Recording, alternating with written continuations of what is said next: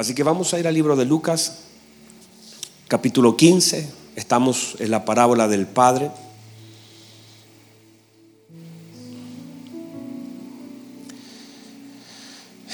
Mire lo que dice el versículo 25. Versículo 25. Y su hijo mayor estaba en el campo. ¿Dónde estaba el hijo mayor? Estaba en el campo. Y cuando vino y llegó cerca de la casa, oyó la música y las danzas. Y llamando a uno de los criados, le preguntó qué era aquello. Él le dijo, tu hermano ha venido y tu padre ha hecho matar el becerro gordo por haberle recibido bueno y sano. Entonces se enojó y no quería entrar. Salió por tanto su padre y le rogaba que entrase. Mas él respondiendo dijo al padre, aquí tantos años te sirvo, no habiéndote desobedecido jamás, y nunca me has dado ni un cabrito para gozarme con mis amigos. Pero cuando vino este tu hijo, que ha consumido tus bienes con rameras, has hecho matar para él el becerro gordo. Entonces él le dijo, hijo, tú siempre estás conmigo y todas mis cosas son tuyas. Mas era necesario hacer fiesta y regocijarnos, porque este tu hermano era muerto y ha revivido. Se había perdido y es hallado. Toma asiento, por favor. Estoy tratando de pensar cómo voy a comenzar con toda la palabra que esta noche el Señor me ha dado, pero básicamente les quiero hablar durante el día estos mensajes de la mañana, quiero hablar acerca de tres conceptos y espero avanzar en todo lo que más pueda. Número uno, asignación. Número dos, posición. Y número tres, autoridad. Tres conceptos que quiero dejar establecidos y espero que usted los pueda recibir. Asignación, lo que es posición y lo que es autoridad. Son tres conceptos en los que la iglesia debe tener mucha conciencia y operar en ellos. Porque no es solamente haber recibido algo, sino también saber operar en aquellas cosas que el Señor nos ha dado. Debemos entonces, por causa de que, miren, por causa de lo que vivimos, lo importante no es como, como salir de los que, porque míreme, uno, uno puede estar diciendo, Señor, que salgamos luego de esto, pero no tiene ningún sentido salir de algo sin saber por qué entramos. Y lo segundo, no tiene sentido salir sin haber aprendido la lección. Hay personas que de pronto dicen, yo quiero pasar de curso, que termine luego este año, pero no es terminar un año, sino aprender lo que se trató de enseñar en clase. Entonces, una de las tareas nuestras como hijo del Señor es sacar lecciones, pero no solamente lecciones sociales, no solamente lecciones, eh, lecciones políticas, sino lecciones espirituales para nosotros como hijos del Señor. Saber, porque miren, vamos a seguir enfrentando cientos de crisis. Vamos a seguir enfrentando cientos de crisis a nivel de país, a nivel global, a nivel familiar, a nivel económico. Esas cosas completamente usted no va a quedar ajeno ni yo tampoco. Míreme por favor, no estamos Sabemos, todos queremos paz y muchas otras cosas, pero sabemos que estamos en un tiempo final y el apóstol Pablo define el tiempo final como tiempos peligrosos.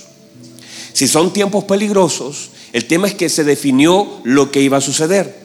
Ahora lo que tenemos que definir es cómo nosotros vamos a caminar y qué cosas son las que tenemos que hacer en los tiempos peligrosos. Cómo debemos proceder, qué cosas debemos hacer, qué cosas no debemos hacer. Esas son las cosas que la iglesia debe saber. Porque mire, viene un tiempo y, valoro tanto y valoro tanto este tiempo de poder congregarnos en un lugar, eh, poder estar todos juntos aquí, pero llegará el día en que no nos vamos a congregar en iglesias. Llegará el día en que solamente podremos estar en nuestras casas. Llegará el día en que no vamos a tener estos espacios tan hermosos de congregarnos, donde ya no vamos a poder tocar todos nuestros instrumentos, porque viene un tiempo también de persecución. Viene un tiempo, hermanos, que no es nada fácil. Vendrá un tiempo donde la Biblia dice que el hermano entregará a su hermano, el padre entregará a su hijo. Vendrá un tiempo difícil. Ahora, yo, no estoy tratando de, ser un profeta de lo malo. No, no, no. Yo quiero que usted entienda que lo importante de esto, que todo, todo ciclo vuelva a cerrarse. Y así como la iglesia primera comenzó, así nosotros terminaremos. Así como la iglesia primera comenzó, así nosotros vamos a cerrar. reuniéndonos en casa, pero hermanos, viendo la gloria del Señor. Ah, yo leí anoche, hermanos, me empecé a leer el libro de los Hechos, eh, empecé a conectar y yo veía cosas tan hermosas. El apóstol Pedro hablándole a la gente en una casa, en la casa de Cornelio, hablando el apóstol Pedro, contándoles acerca del Señor. Y él tenía todo su argumento aquí en la cabeza y empezó a hablarles del Señor. Y dice que mientras él hablaba, el Espíritu Santo cayó sobre la gente. O sea, el Espíritu Santo estaba deseoso de llenar la vida y mientras él hablaba, él irrumpió en el asunto. Y es como Allí vamos a llegar donde eh, el apóstol podía levantar a un muerto, a Dorcas, podía sanar a uno, podía... Eh, esas cosas tan gloriosas que sucedieron en un tiempo tan difícil, también a veces los tiempos difíciles vienen a manifestar cosas gloriosas del Espíritu Santo en la vida de los creyentes. Y vamos a llegar a un momento donde la iglesia sí va a tener que sufrir. No, no podemos pensar que no, para allá vamos. Será este año, será el próximo, será en 10 años más, pero lo más importante es que nosotros debemos estar firmes debemos estar claros, debemos estar ciertos, debemos saber en quién hemos creído. Nosotros debemos tener convicciones claras, absolutas, saber cómo proceder en los momentos difíciles, saber qué hacer en tiempos de presión, saber cómo responder, cuáles son las cosas que están gobernando mi vida, cuál es la autoridad delegada del Señor, cuál es mi posición como hijo del Señor, cuál es mi territorio, la autoridad de mi territorio. Entiéndase, por favor, que uno puede decir yo tengo autoridad, pero toda autoridad está destinada a un territorio. Y si usted sale de ese lugar, a veces hay personas que salen de su posición y cuando tú sales de tu posición, tú pierdes tu autoridad. A otra vez, cuando salimos de posición, nosotros perdemos autoridad. Puede haber un policía, puede haber un, carabinero que aquí en Chile eh, tenga todos los grados que usted quiera, puede, puede tener eh, una hoja de vida intachable, puede ser una persona que lleve años en un lugar, pero si él pone un pie fuera del territorio chileno, él ya no tiene autoridad, él no puede sacar una multa, él no puede tomar a nadie detenido. ¿Por qué? Porque toda autoridad está subordinada a un territorio. Y cuando nosotros salimos de nuestra posición, también la autoridad ya no tiene peso en nosotros. Por eso hay mucha gente, el Señor se lo dijo a Josué, Josué, hasta el río Éufrates, desde aquí hasta acá usted tendrá autoridad y nadie te podrá hacer frente, pero no vayas a salir de ahí. Y así también en este día yo quiero tratar de meternos en lo que es el entendimiento de la autoridad, el entendimiento de la posición y el entendimiento de la asignación, porque nosotros como iglesia hemos sido llamados y tenemos una asignación del Señor, cualquier cosa que nosotros hagamos fuera de esa asignación, usted no puede esperar el respaldo del Señor. Y por eso es tan importante entender a qué nos llamó el Señor y cuál es mi labor como hijo del Señor. Y es allí donde se gestan todas las confusiones, porque muchas de las cosas que se hablan, que se dicen, toda la gente podrá tomar un verso bíblico para levantarlo en una pancarta, cualquier persona puede agarrar, porque a veces no entendemos ni los pactos, ni, ni, ni, los destinatarios, ni si se le escribió al pueblo, porque recuerda, no podemos tomar todo el Antiguo Testamento como una cosa para nosotros hoy. Se sacará los principios, pero hay cosas que por causa de la teocracia que había en ese tiempo, estaba destinado a un pueblo donde su rey estaba dentro de un pacto. Y que hoy nosotros somos la iglesia del Señor Jesucristo, a Israel nunca se le mandó a sanar, a Israel nunca se le mandó a predicar, a Israel nunca. Entonces uno tiene que decir cuál es la labor de la iglesia hoy. Había una, una, labor para el pueblo de Dios, había una demanda para el pueblo de Dios, pero ahora hay una tarea asignada con claridad en la palabra para el cuerpo de Cristo. Entonces por eso uno debe tomar con tanto cuidado lo que está ahí atrás en el antiguo pacto, porque hasta Cristo muchas cosas tienen su cumplimiento en Cristo. No, no muchas cosas. Todo tiene su cumplimiento en Cristo y ahora el Hijo a través de la Escritura, pero lo dice, antiguamente se habló por profetas y dice, Dios habló muchas veces y de muchas maneras, pero ahora habla claramente por medio del Hijo. Entonces la voz del Padre es la vida del Hijo. Y en esa vida del Hijo, la iglesia debe entender cuál es la tarea de la iglesia en estos tiempos. Y si, y si no lo vemos con claridad, nos vamos a equivocar. Nos vamos a frustrar esperando algo que no ha de pasar. Vamos a orar equivocadamente, vamos a hablar equivocadamente, vamos a proceder equivocadamente, vamos a justificar cosas equivocadamente. Todo eso por falta de entendimiento. Dígame amén, ayúdeme con eso. Y además, escribía esto. A veces esperamos que alguien que no conoce al Señor haga algo que nosotros conociendo al Señor no hacemos. A veces nosotros esperamos que el Estado, que otros organismos, quien quiere que sea, yo no estoy, pero digo, a veces, porque lo hablé el otro día con una persona, me dijo, es que ellos deberían, yo digo, ¿y tú lo has hecho? Porque tú estás esperando que alguien haga algo sin conocer al Señor y la pregunta, ¿tú has hecho conociendo al Señor algo por alguien? Entonces a veces nosotros esperamos que alguien sin Cristo haga algo que nosotros en Cristo nunca hemos hecho. Porque es súper sencillo transferir nuestra responsabilidad. Pero nosotros como hijos del Señor hemos sido llamados y nosotros, la Biblia dice que al ver el mundo, al ver los hombres, nuestras buenas obras glorifiquen a vuestro Padre que está en los cielos. Entonces, en este tiempo, por lo que estamos viviendo, es muy importante que nosotros como iglesia del Señor, yo no puedo hablar por los demás. Yo no puedo pedirle a gente que, a la que no tengo acceso. No, nunca han escuchado un mensaje. Nunca he podido estar con ellos ni abrazarlos. Que hagan algo. Porque a veces dicen la iglesia y yo digo no, no tengo acceso a ello. El apóstol Pablo Decía una frase ahí en el libro de Gálatas 4, 4.11. Si no me equivoco, él dice, me temo haber trabajado en vano con ustedes. Mire lo que dice el apóstol. Mire, mire cómo está terminando y cerrando casi su carta. Dice, me temo. Y el apóstol Pablo, vaya que no era de temerle a nada, pero él dice, me temo haber trabajado en vano con vosotros.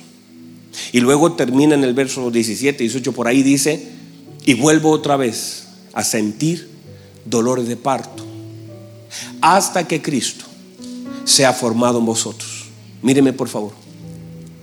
Anoche yo le decía al Señor mientras estudiaba, pensaba, oraba al Señor, le decía, Señor, ¿qué debiésemos sentir nosotros? Ya sé lo que siente el mundo, sé lo que siente el gobierno, sé lo que sienten los escolares, sé lo que sienten los políticos, sé, lo que siente el empresariado, porque cada uno tiene un sentimiento. Algunos sentirán rabia, otros sentirán eh, temor, otros sentirán frustración, de todo, todo. Yo le hacía la pregunta, ¿qué debe sentir la iglesia? Y coincidíamos con ministra José en la mañana y lo anoté, la iglesia debería sentir dolor. La iglesia debería sentir dolor. La iglesia debería sentir mucho dolor.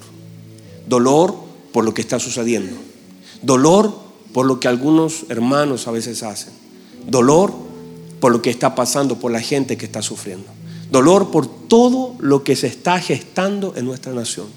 La iglesia debería sentir dolor y ese dolor, y él dice, vuelvo a doblar mis rodillas. Ese dolor nos debe llevar a orar. Porque el apóstol dice, hasta que Cristo sea formado. Vuelva a sentir dolor hasta que Cristo sea formado en vosotros. Esos dolores deberíamos sentirlos nosotros. También no deberíamos sentir nada más que dolor y ese dolor que nos causa todo lo que estamos viendo, llevarnos a orar con misericordia por cada una de las personas. Oseas 4:6, usted lo conoce, la Biblia establece algo muy claro. Mi pueblo dice, ¿quién perdón? Dice, mi pueblo fue destruido porque le faltó conocimiento. Y dice, por cuanto desechaste el conocimiento. Note por favor que entonces hemos entendido que es el pueblo de Dios el que debe valorar, amar el conocimiento y buscarlo y tomarlo, no desecharlo. No dice aquí en Oseas que fue por las armas del enemigo, no dice aquí no seas que fue por falta de ayuda. Aquí dice que fue porque le faltó. Pero no porque no había disponible, sino porque ellos lo desecharon. Porque estando a disposición, no lo tomaron. Y es allí donde nosotros debemos entender que cualquier área de nuestra vida donde falte conocimiento, esa área tendrá la tendencia a ser destruida. Si usted no tiene conocimiento, el entendimiento por medio de las escrituras en un área de su vida, esa, esa área de su vida se vuelve vulnerable. Cualquier área donde falte conocimiento de la palabra será un área atada a mentiras. Cualquier área donde a nosotros nos falte conocimiento de la palabra de Dios, esa área estará tembleque, estará débil, estará vulnerable. Entonces, pero todas las áreas donde la palabra del Señor aparezca, primero va a desatar una verdad que hará libre. Y será la fortaleza para poder resistir. Entonces, entendamos. Y, eso es a nivel, a nivel natural es lo mismo. Si usted tiene, y usted sabe que esto ha pasado miles de veces, usted ha ido al médico y el médico, usted va a un lugar donde lo atienden y la persona le faltó conocimiento, le faltó hacer preguntas, lo mandó para la casa diciendo, no, eso, eso se le va a pasar en dos días y al final era algo grave, que al final se complicó, se le llama negligencia médica, porque algo que era grave no se hizo con profundidad un examen y terminó a veces en una tragedia. Esa falta de conocimiento pudo destruir una vida. Cuando nosotros operamos de la forma sin el conocimiento de la palabra de Dios, entonces habrán áreas en nuestra vida matrimoniales, financieras, espirituales, eh, el área paternal, cualquier área donde nos falte conocimiento, esa área será evidenciada por la destrucción. Usted va a ver matrimonios que se destruyen. ¿Por qué? ¿Le faltó casa? No. ¿Le faltó economía? No faltó conocimiento. Le faltó conocimiento de la palabra, un conocimiento revelado. Ahora, entiéndase por favor, uno de los peores enemigos de la iglesia seguirá siendo siempre eso, la falta de conocimiento. De hecho, nuestro Señor en Jerusalén hizo un lamento. El lamento del Señor fue Jerusalén. Jerusalén, tú que matas y, a los que te son enviados. ¿Cuántas veces quise juntarlos? Como la gallina junta sus polluelos debajo de sus alas y no quisiste. Y mire lo que dice, si conocieras el tiempo, si hubieras conocido, conocido, mire, si hubieras conocido el tiempo de tu visitación, estaban todos los elementos, estaba el Señor, estaban los milagros, estaba el tiempo, estaban los escritos. Ay hermano, antes que el Señor naciera, ya la gente sabía, le dio la dirección, dónde iban a nacer. Preguntaron a aquellos reyes, dónde ha de nacer. Los hombres dijeron, va a nacer en Belén. La gente sabía una cosa impresionante. Estaban todos los elementos dados, estaba la manifestación de Cristo sobre la tierra, pero ellos no, no hicieron las ecuaciones correctas y mataron a la vida. Mataron a Cristo por la falta de conocimiento en aquellas cosas que eran trascendentes para su vida. El Señor dice, ustedes no conocieron el tiempo. El tiempo ya estaba establecido. Pero ellos no lo conocieron y al no conocer el tiempo destruyeron. Entonces, la falta de conocimiento siempre será una puerta al fracaso y la ruina del hombre. ¿Y dónde? No tenga conocimiento, estaré en un riego permanente. Destruiré aquellas cosas que debo cuidar. Yo recuerdo una vez a un hermano, no voy a decir quién, pero seguramente lo va a saber que lo dije. Un día le presté el vehículo y, mi vehículo es diésel. Y usted ya sabe el final de la historia, ¿verdad? Sin que se la diga, usted ya sabe. Y él por falta de conocimiento, no, no le faltó dinero, no le faltó una gasolinera, pero por falta de conocimiento echó una benzina. ¿Qué produjo eso? Varias cosas. Entre una de ellas. Pero es eh, echarle gasolina a un vehículo diésel, usted sabe lo que significa. Yo estaba predicando en, Colombia y me dice, este auto parece que está malo, como que no avanza. Y yo empecé a hacer mis ecuaciones y dije, algo pasó aquí. Entonces, entiéndase por favor, el hecho es que la falta de conocimiento siempre será una puerta a la destrucción.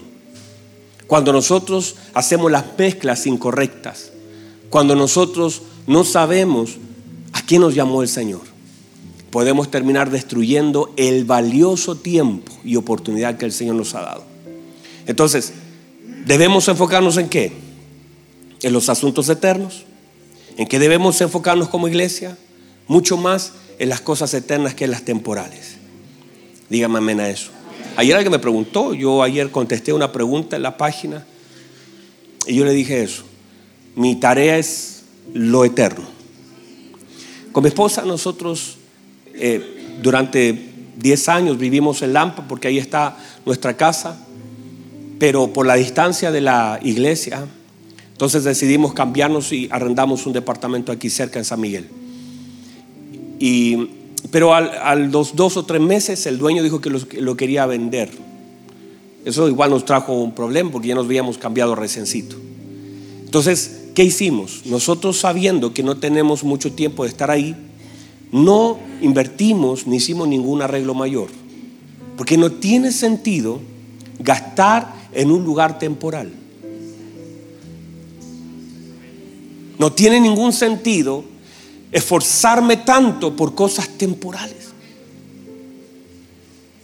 Y a veces nosotros nos desenfocamos y nos esforzamos tanto y gastamos todo el valioso tiempo que Dios nos ha dado en aquellas cosas que son temporales, en el lugar que es de paso. Esto es de paso. Hermano, esto es de paso. La, Biblia dice que este cuerpo corruptible un día se va a vestir de incorrupción. Y eso, y el Señor nos enfocó, dijo, no vayan a hacer tesoros aquí, donde, donde todo se corrompe. Hagan tesoros allá en los cielos entonces nosotros nuestra mirada tiene que estar en lo eterno y todo el sistema te hará que tú trates de mirar lo temporal. Por supuesto, todos queremos tener un, buen pasar a lo temporal, pero todo nuestro esfuerzo no puede estar enfocado en esto temporal, porque la vida es temporal. Pero todo lo espiritual es eterno. Y allí debemos enfocarnos, debemos esforzarnos, debemos luchar, debemos trabajar por lo eterno. No tiene ningún sentido. Mira, hay un hombre en la escritura que el Señor lo menciona, un hombre rico, que él dice, ay, me quedó chico este granero, me voy a esforzar y se esforzó y construyó graneros grandes. Y luego de todo un trabajo y un esfuerzo que él hizo, Mire lo que dice el hombre, gózate alma mía, porque muchos bienes has conseguido. Eh, ya tengo para muchos años. Y mire lo que dice el Señor, necio, esta noche vienen por tu alma. Y lo que tienes, ¿de quién será? Esforzarse tanto para algo tan pasajero. Por eso nuestro foco debe ser Por eso nuestro esfuerzo debe estar en lo eterno. Porque allí todos sus esfuerzos tendrán una recompensa.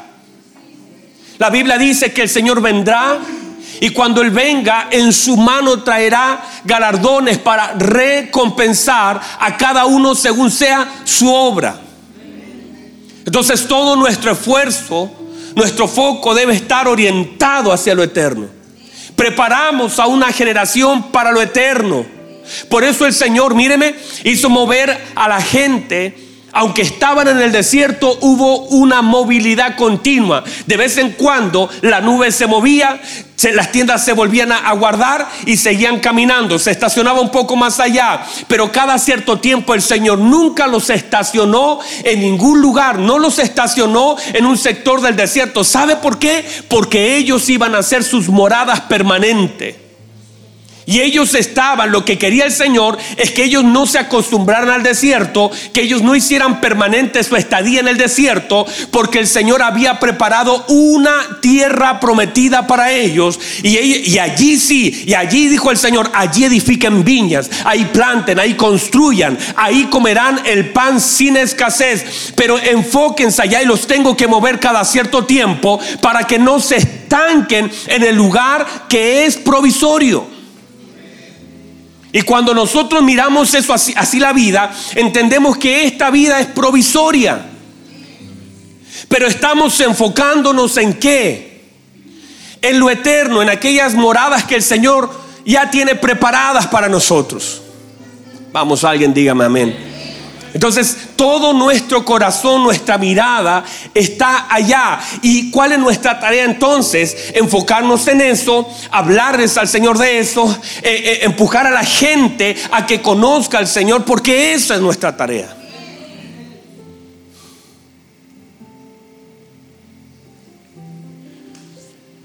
Una de las cosas entonces importantes que todo el desconocimiento, la falta de conocimiento atentará, peleará contra nuestra asignación. Diga conmigo asignación, porque eso es lo primero de lo que le quiero hablar. Asignación. La asignación del Señor. Y la asignación de Dios tiene que ver con qué quiere Dios que yo haga. ¿Cuál es la tarea asignada de Dios para mi vida? Y si no se sabe qué, tengo que hacer, y si no se sabe cómo debo hacerlo, y no se sabe cuándo debo hacerlo, y no se sabe con quién debo hacerlo, y cuando no se saben esas cosas, usted hará cualquier cosa. Y todo eso que nosotros hacemos sin entender asignación, no tendrá el respaldo del Señor. Porque ningún llamado del Señor es cumplido bajo la ignorancia, sino bajo un conocimiento pleno. Y la ignorancia no es una falta de oportunidad, sino una falta de interés. Otra vez, la ignorancia, aún escritural, no es una falta de oportunidad, sino una falta de interés. Porque en todo lugar donde tenemos interés, hay conocimiento. Si usted dice, yo he visto, hermanos, yo he visto que hay personas que por causa del interés generan conocimiento. No eran del área, pero generó un interés en tu corazón, gente en la cocina, gente en, la medicina, gente en lo deportivo, gente en la música. Eh, tú le pones interés y entonces generas conocimiento, porque el nivel de tu interés es el nivel de tu conocimiento. Pero ¿qué pasa entonces? Que nosotros seremos entendidos en todas las cosas que para nosotros son importantes. Porque el nivel de importancia que le demos a un asunto es el nivel de interés que tenemos sobre eso. Míreme. Y el tema es que todas las cosas que en nosotros son de interés, todo lo que para usted es de interés, lo intenta compartir con otro. Son sus temas de conversaciones. Usted profundiza en el tema, se junta con gente que tenga algo parecido acerca de eso, busca personas que sepan acerca del tema también para poder seguir nutriéndose sobre eso. ¿No es así, Nutrivale? O sea, usted puede preguntarle a ella, a cualquier persona, los, los que son músicos, cada persona en su área tendrá ciertos referentes. Y ese interés, lo que uno intenta, yo lo veo, por ejemplo, hoy día, no, veo a Danilito, pero Danilito también le gusta la nutrición hoy día. Y él eh, no es del área, pero ha aprendido. Y eso ahora intenta compartirlo. Yo me siento con mis hermanos que hacen té, mate y todas las hierbitas, y ellos tienen un área, y cada área de interés es un área de conocimiento. Y el tema es que cada cosa que te genera conocimiento y por causa del interés, tú lo intentas compartir, te sientas y no hayas la hora de hablar del tema. Y, lo llevas para allá. De alguna forma están hablando de... Ah, ¿no ha visto a la gente, los hombres hablando de fútbol, por ejemplo? No, ayuda, nadie me ayuda esta mañana. Vamos, vamos, ayúdenme. ¿Ha visto a hombres hablando de fútbol? ¿O ha, visto a las mujeres, hermano, le dan vuelta eh, a, la, comida y están hablando de dieta en la mesa? Impresionante, nos sentamos y hablan de dieta. Una cosa impresionante. Dígame amén, por favor, ayúdenme con eso. Entonces, entiéndase esto. Toda, toda área de interés será un área de conocimiento. Entonces, el nivel de mi interés será el espacio y tiempo que le daré a la búsqueda de ese conocimiento. Yo lo veo, por ejemplo, el ministro Gerson. Ministro Gerson, en algún momento se le encendió la pasión, el interés por la escatología, por la venida del Señor. El, Espíritu Santo puso el querer y puso el hacer. Es el querer, el deseo y el hacer las condiciones. Cuando la Biblia dice Él pone el querer, es el deseo de, y cuando dice y genera también eh, el hacer, quiere decir que Él genera condiciones para poder suplir ese deseo. Entonces, y él empezó a conectar. Hoy es el profesor de escatología y cuando yo lo escuché en sus primeras veces, nada que ver con lo que está hoy día. Ha crecido. Y usted le puede hablar de algunos autores y él los conoce. Y usted le puede decir, ah, yo conozco esta corriente. Entiéndase, ¿por qué? Porque eso le generó interés. Y el, el, interés generó profundidad en ese conocimiento. Y eso que, y cuando nosotros nos sentábamos, él de vez en cuando me soltaba algunas cosas de la venida del Señor. ¿Por qué? Porque ahí está su interés y ahí está su conocimiento. Ahora, entienda esto. ¿Sabe por qué mucha gente hoy día no escucha de, de Cristo?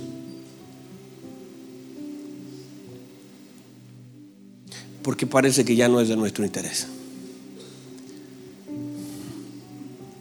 ¿Sabe por qué ya no hablamos de Cristo? ¿Sabe por qué ya no le predicamos a la gente? Porque uno habla solamente aquellas cosas que para uno son importantes.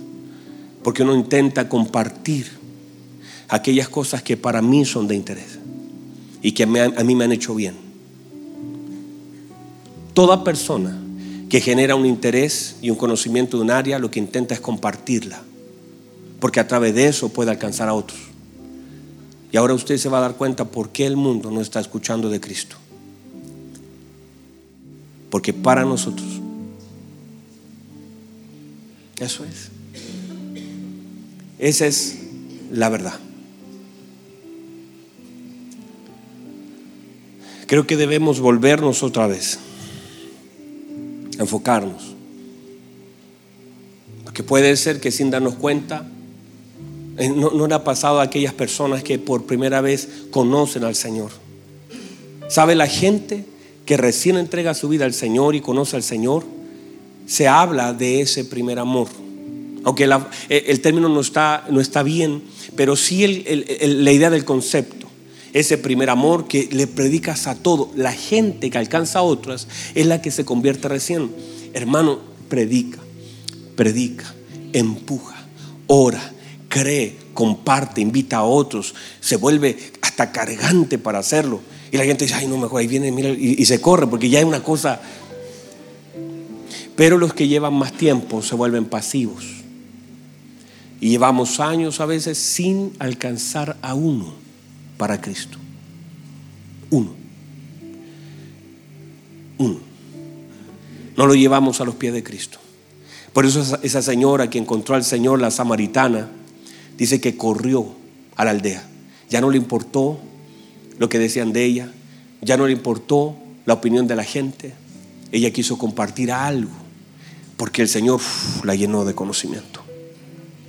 Y ella quería que otros supieran lo que ella había sabido. Se nos acabó el tiempo.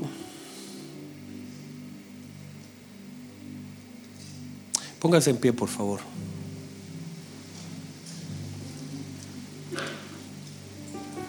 Déjeme, necesito toda su atención en, esto para cerrar.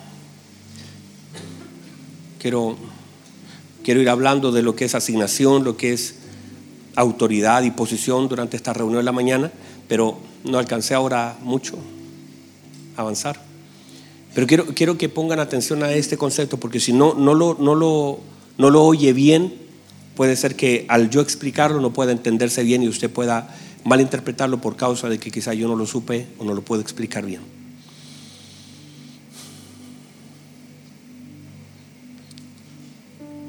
Mire, este es el punto. Muchas personas hoy equivocadamente, que necesito toda su atención, muchas personas hoy equivocadamente a veces toman la palabra y la palabra, por supuesto, es la palabra del Señor. Estamos claros, ¿verdad? La Biblia es la palabra del Señor. O es parte de la palabra del Señor. Porque hay mucho más. Pero es parte. Sin embargo, usted no puede conectarse más con la palabra del Señor que con el Señor de la palabra. Otra vez. El problema es que toda la gente toma la palabra del Señor y he visto cientos de personas en estos días en sus redes tomando palabra del Señor, pero sin tener al Señor de la palabra. Y cuando eso sucede, nos equivocamos. Porque cuando tú tomas la palabra del Señor, pero sin el espíritu de la palabra, tú vas a cometer un error grave y vas a distorsionar. Y cualquier persona puede citarte un texto bíblico, cualquiera, hermano. Si la, Biblia la puedes leer y buscar, decir, a ver qué dice de la justicia, qué dice. Y usted agarra y lo, lo. Pero si tú tomas, hermano, eso es grave. Eso no es correcto. Tomar una palabra del Señor para defender una causa. Porque la gente hoy día toma la palabra, y, pero no quiere, no quiere, quiere la palabra del Señor, pero no quiere el señorío del Señor. Y muchas personas pueden tomar una Biblia o pueden tomar una palabra distorsionada o no, puede incluso darle un sentido correcto. Pero el sentido, míreme por favor, el sentido. Por ejemplo, yo, yo tengo a mi esposa. Mi esposa, yo podría tener una relación solo de palabras. Yo me puedo ir a China, ella puede estar acá en Chile. Y yo puedo llamarla todos los días, decirle, hola amor, ¿cómo estás? Recibir su palabra. Puede mandarme WhatsApp, me puede mandar fotos, pero todo lo que he de recibir es su palabra. Pero ninguna relación se puede sostener solamente así, por la palabra. Porque la fuerza que tiene la palabra está basada en la relación que tengo con la persona. A ver. Otra vez. Si mi, mi esposa publicara algo así en las redes sociales y pusiera palabra, escuche, dijera esto, estoy completamente desesperada y triste. Cualquier persona que lea eso no le importa. Nadie va a hacer un escándalo, nadie va a llevar, llamar al gobierno, no, no, nada, no, no, hay. Porque mi esposa no significa nada para, para las personas en sí. Solo significará su palabra, tendrá peso en la medida que tenga una relación esa palabra con una persona. No sé si me explico. O sea, la fuerza de lo que ella escribe tendrá sentido y fuerza en el nivel de relación que alguien tenga con la persona que la soltó. O sea, si yo la leo, a mí me preocupa. Yo voy, yo corro, digo, amor, ¿qué te pasó? Porque la fuerza de la palabra de mi esposa tiene fuerza en mi vida por causa de la relación que yo tengo con ella. Entonces, la palabra del Señor solamente tendrá peso en aquellas personas que tengan una relación con el Señor. Si usted no tiene una relación y en la medida que esa relación, esa, esa paternidad con Dios, esa comunión con Dios, cuando hablo de relaciones, comunión, paternidad, usted le dará fuerza a la palabra del Señor en la medida de la comunión que tenga con Él. Si no, la misma palabra que a usted lo estremece, a, otro le da exactamente lo mismo, le es indiferente. Por ejemplo, que mi Señor diga, Ames, amen a sus enemigos, en mí me estremece. Pero para otro no le significa nada. Porque la relación, la, la comunión y la importancia que yo le doy al Señor en mi vida será la fuerza de la palabra en mí. Entonces yo no puedo tomar una palabra si no tengo ninguna intimidad, no tengo ninguna comunión. Porque eso hasta el mismo infierno lo hizo cuando quiso tentar al Señor. Tomó la palabra y el Señor dijo, ninguna comunión tiene Satanás conmigo. Aunque tome una palabra. Pero en nosotros su palabra Por eso es tan, no sé si me puede entender, es tan trascendente la palabra del Señor y ella se hace vida en nuestra vida. Por eso la Biblia dice que ella conoce la palabra y examina la intención del corazón. No, no puedo tomar la palabra del Señor. El Señor dijo, no tomarás el nombre del Señor en vano. Yo no puedo tomar la palabra del Señor para cualquier cosa. Debo honrar, porque solamente puedo tomar la palabra de mi esposa a la medida que tenga comunión con ella. Si no, no es correcto. No sé si me explico. Algo tan valioso como su palabra no puede ser tocado, manoseado, usado equivocadamente. Y la gente lo ha hecho. La gente la ha usado. La gente con eso nos ha atacado. La gente con eso han dicho, ¿y cómo? Nos ha atacado con la palabra. La palabra no es para atacar. La palabra es para dar luz, para bendecir. La palabra es para dar vida. La palabra tiene su efecto en la medida de la comunión. Si no, no la podemos usar. Porque no es para humillar a alguien. No es para avergonzar a alguien. La palabra de Dios no puede ser usada para golpear a la gente. La palabra debe ser usada para edificar el cuerpo de Cristo.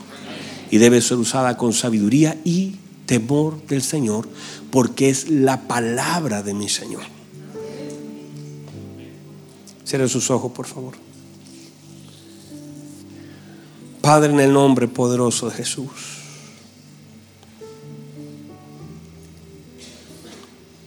Oramos delante del Padre de nuestro Señor Jesucristo.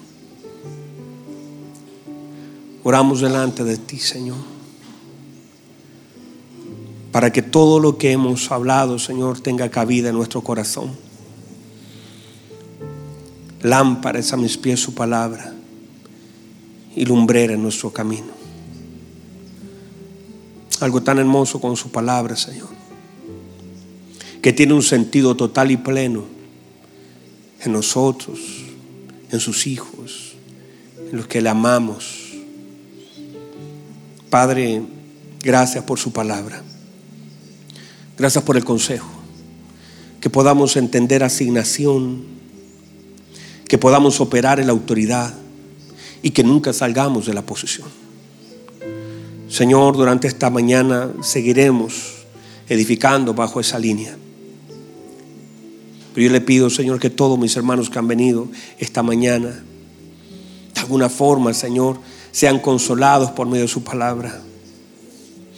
Que todos mis hermanos, Señor, generen un interés profundo por usted, porque allí, Señor, activarán el deseo, el hambre y el conocimiento. Porque allí, Señor, podremos hablar, compartir. Porque allí volverán, Señor, a nuestra mesa las conversaciones de usted de lo que usted ha hecho, de lo que usted hizo, de lo que usted hará. Porque así, Señor, nuestras conversaciones serán gobernadas por su palabra. Padre, que vuelva, Señor, a despertar el hambre por su palabra. Y que vuelva, Señor, a sentir nuestro corazón hambre por usted, por su presencia. Que volvamos otra vez, Señor, como, como niños a desear la leche no adulterada que volvamos nuestro rostro, Señor, y que de verdad, Señor, como, como un niño queriendo, Señor, abrazar a su padre, oír a su padre, que así otra vez, Señor, sintamos el deseo de estar en su presencia, de amar. Que verdad, Señor, para nosotros usted sea lo más importante. Que miremos lo eterno como, como, como nuestro foco central que amemos, que prediquemos, que sembremos, que ayudemos todo lo que podamos, Señor, según usted nos dé fuerza para hacer.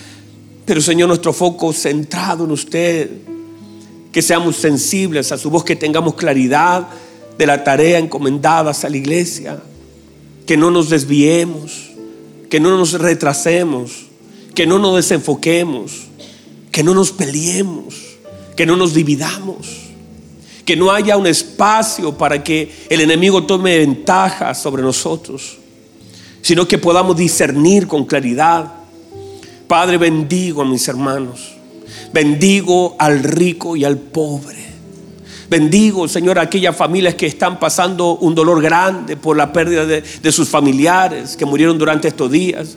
Bendigo, Señor, a los gobernantes de nuestra nación que tengan sabiduría para tomar decisiones y que también puedan conocerle a usted. Padre, bendigo, Señor, a aquellos jóvenes que están marchando. Bendigo, Señor, su vida, que la luz pueda resplandecer. Y Señor, que cualquier cosa que anide en su corazón, usted por misericordia, usted pueda transformar su corazón. Padre, revelarse por medio de su palabra, su vida. Bendigo, Señor a nuestra nación que otra vez ha sido golpeada, Señor, cada cierto tiempo a través de temblores, terremotos, situaciones sociales, es golpeada una y otra vez. Oramos, Señor, por nuestra nación y más oramos por nosotros como iglesia.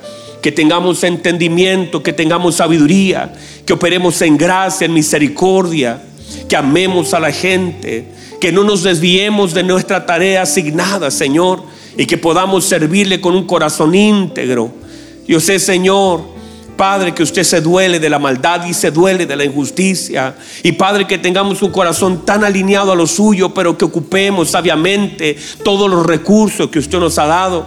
Padre, oramos por la congregación, para que la congregación opere en entendimiento, en sabiduría, en amor, que el vínculo perfecto del amor sea el que nos centre frente a toda decisión.